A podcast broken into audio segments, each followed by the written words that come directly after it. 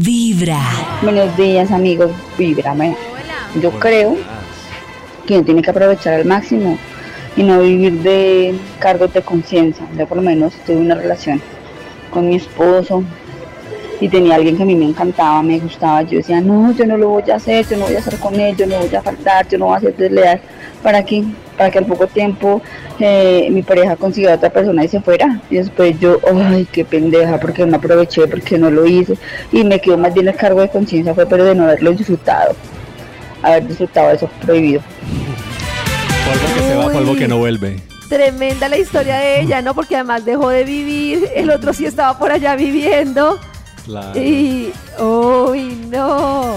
Bueno, a ver qué que más nos que- dice. Dime, ¿Qué, Maxito? Lo que David dijo que a veces puede salir mal, ¿cierto? Claro. Sal. Una aventura y. ¡Ay, qué hice! Oh. Claro, que es, que es por ejemplo el tema de, Ay. de no, tengo que vivir, o sea, yo digo que decir tengo que vivirlo sin convicción puede ser más adelante ¿Qué hice? moral y Pero- emocionalmente peor. Uno tiene Pero al que final, saber- al final, pues esa es la vida. Entonces, es- pues hay que seguir y ya. La vida loca. Puede ser un error, Porque pero al final también te después, puedes a los arrepentir años- de no vivirlo. Yo creo que tiene que ser muy como lo que uno, o sea, como eh, lo que hacíamos, el precio que uno está dispuesto a pagar. Pero a mí lo que me parece es que lo que sí las personas no evalúan es como la implicación que tiene dejar de hacer cosas. O sea, sí evalúan mucho la implicación que tiene hacer algo, pero no el dejar de hacer. Y pues, no sé, bueno, es que lo que, lo que, yo, lo que yo pienso es imposible y es un mundo irreal. Claro, Pero es que mira que para, que para todo Karencita, finalmente, es decir, finalmente el dejarlo de hacer termina dando, o sea, cae en la zona de confort de uno, pero da más tranquilidad, es como un negocio. Pues, como un ¿qué es peor, dejarlo de hacer o que uno lo haga y lo tumben? Pues uno dice, Yo, no, pues ahí es donde sale la técnica de cada uno. O sea, yo Sí. quiero confesar lo que yo hice y la verdad me parece que es un camino difícil, me ha costado mucho, pero pues yo lo hice porque yo dije, yo no voy a seguir viviendo, o sea, yo disfruté muy poco de mi vida por muchas razones, porque trabajé desde muy niña por muchas cosas, por temas morales, y a mí lo que me pasó un día es que yo iba en un vuelo de Bogotá a Santiago de Chile. Y en ese vuelo conocí a alguien al lado mío. Y yo no soy muy fan y me- de, de- de- o sea, no me llaman mucho la atención, no digo uno nunca sabe, pero en principio no me llaman mucho la atención los norteamericanos así todos vestiditos, todos así, todos guapitos, Como a mí yo. no. Exacto. Y él se eh, y el chico al lado me empezó a hablar durante todo el vuelo y empezó a interesarse muchísimo en mí. Entonces empezó a hablar conmigo, hablamos mucho tiempo, súper chévere la charla, todo el vuelo, no sé qué, y al final pues intercambiamos números, no sé qué, y él me empezó a escribir para verse conmigo. Y a mí no me hizo clic, o sea, yo estaba segura que no quería tener nada con él. Pero me alertó mucho, o sea, ese viaje a mí me cambió la vida, porque yo me puse a pensar qué hubiera pensado, qué hubiera pasado si yo sí hubiera querido tener algo con él. O sea, qué hubiera pasado si a mí el tipo me hubiera encantado y yo hubiera querido tener algo con él. Y entonces yo preventivamente hablé con mi pareja para decirle que yo creía que había una situación que se podía presentar en algún momento en mi vida y que yo en ese momento iba a querer vivirla y que quería que él supiera que si se me presentaba esa situación, yo iba a querer vivirla y que si a él se le presentaba una situación así, me parecía lo justo que él la viviera.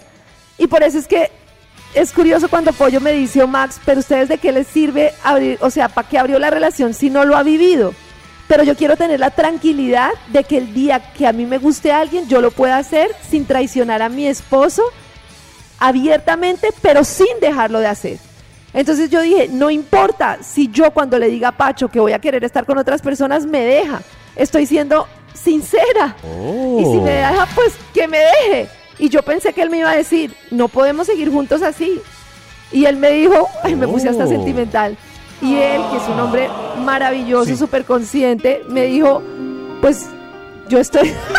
no, pero quiero la flauta, quiero la flauta. Quiero la flauta. Quiero la flauta. Él me dijo como, entiendo, y yo también, pues me cuestiono lo que es vivir todo el resto de mi vida sin otra persona. Yo la, en realidad me siento muy bien estando solo contigo. Pues claro, Pacho vivió su vida muy diferente a la mía. Pero entiendo lo que sientes, pues vivámoslo a ver. No sabemos qué va a pasar, vivámoslo a ver. No creo que ese sea un motivo para dejar el hogar que tenemos en el que al final los dos nos sentimos muy bien. Gracias por la canción. No, pero. Oiga, pero ustedes me están oyendo. Sí, Sí, digamos, me claro, es muy Hoy se difícil está decirte escuchando. algo que te Estamos claro. Claro, Estamos en shock. esto y Sí. es No, que pues, estando el muy de acuerdo. claro. no si yo- y ustedes yo firmo. se escucha como súper simple. Miren, el día que yo hablé Sí. con Pacho, Dios mío, se me va a salir el corazón, me sudaban las manos. Yo decía, Claro. ¿cómo le voy a decir que quiero estar con otras personas? Además dije, lo primero que va a pensar es que estoy ya con otra persona. Yo no estaba con ninguna otra persona. Era como un mantenimiento preventivo. Claro. Lo Yo- que pasa es, es que. Uy, ¿Qué, qué, Max? ¿Qué? ¿Max, qué? Señor. No, ah, yo- no, no, no, es que el, el contrato como que cada uno quisiera hacer varía por unos artículos. A Karencita, con la historia que nos contó, justifica muy bien por qué abrir la relación según su lado. Pero, por ejemplo, yo pondría otras eh, en esa conversación. Yo doy por sentado que en esta vida nadie se va a ser fiel ni nadie es de nadie. yo también. Claro. nadie. Eso, yo ya entrando en una relación lo doy por sen- es un hecho. Yo lo que sí qui- quisiera en mi contrato es que como yo no friego ni pregunto nada, eh, pues hagan sus cositas, pero si van a volver a la casa como que yo no me dé mucha cuenta y, y así. Pero nosotros tenemos el acuerdo así. O sea, yo en este momento no sé si él está aprovechando la apertura, él, Eso. yo. Y tenemos totalmente claro que ninguno tiene que dar ninguna explicación de nada. Y pues él viaja solo, yo viajo sola, o sea, posibilidades hay mil. Pero yo ya no tengo esa sensación de, de que voy a llegar a lo que Max dijo. Yo tengo 41 años. En 15 años yo primero no sé si voy a estar con mi esposo y segundo no sé cuál va a ser mi situación y yo no quiero llegar a los 70 a decir no viví más cosas que quería vivir. Ni siquiera sé si en este momento las quiero vivir. Pero tampoco quería engañar porque yo de niña, y yo siempre lo he contado aquí, viví y crecí en un ambiente muy machista en donde los empresarios se jactaban de tener aventuras, los veía. Yo tampoco creo en la fidelidad como Max, no creía en el matrimonio y yo no quiero vivir una mentira, pero tampoco quiero engañarme a mí misma. David, diga algo. Cada mañana tu corazón empieza a vibrar con Vibra en las mañanas. No, es que está muy difícil. Yo no, yo no podría.